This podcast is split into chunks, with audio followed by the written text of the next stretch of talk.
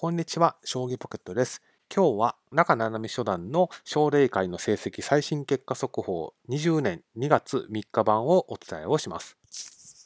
はい。2段昇段が見えてきた中七海初段だったんですけれども、2月の1回目の対局2局で2連勝を飾って、めでたく2段昇段を決めました。でこの2段昇段っていうのはどれぐらいすごいのかと言いますと、女性では里見香奈女流四冠、そして西山智子三段に次ぐ3人目の記録という意味で非常に価値の高い記録ということが言えます。では、その里見香奈女流四冠、西山智子三段の初段以降の昇段スピードを比較しまして、まあ、中七海初段の今後の3段、4段昇段の可能性を分析してみます。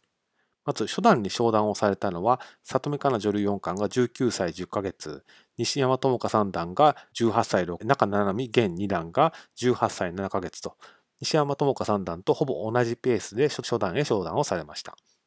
そして二段昇段は、里見香奈女流四冠は21歳4ヶ月に対し、西山智子三段は、まあ、ほぼ半年で2段、2段に昇段をされています。19歳2ヶ月。中七海、えー、現2段は少し西山智子三段より遅れまして、まあ、20歳5ヶ月での2段昇段を果たされたということです。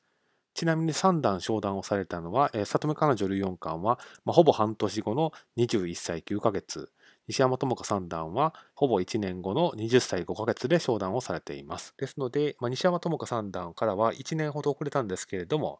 まあ、3段昇段を果たすには最短で8連勝しなきゃいけませんので、条件を満たすのは最短でも20年4月になります。で次に、奨励会では年齢制限という重いタイムリミットがあります。最短でも、えー、3段昇段は20年4月ですので、現在開催されているのは66回3段リーグなんですけれども、最短でも20年4月ですから、すでに始まってしまっています。67回3段リーグで参加はできないと。ですので、最短で2段を駆け抜けたとしても参加できるのはこの第68回3段リーグからになります。その後、残されている三段リーグが9回ありますので、合計しますと、10回の三段リーグ、25年9月に終わる第77回三段リーグまでが年齢制限になります。ですから残されている三段リーグは多くても10回ということです。まとはいえ、3段にならないとこの三段リーグにはそもそも参加できませんので、まあ、当面の課題として一刻も早い三段昇段をしてほしいなというふうに思っています。引き続きこの動画では中七海2段について注目していきたいなというふうに思っています。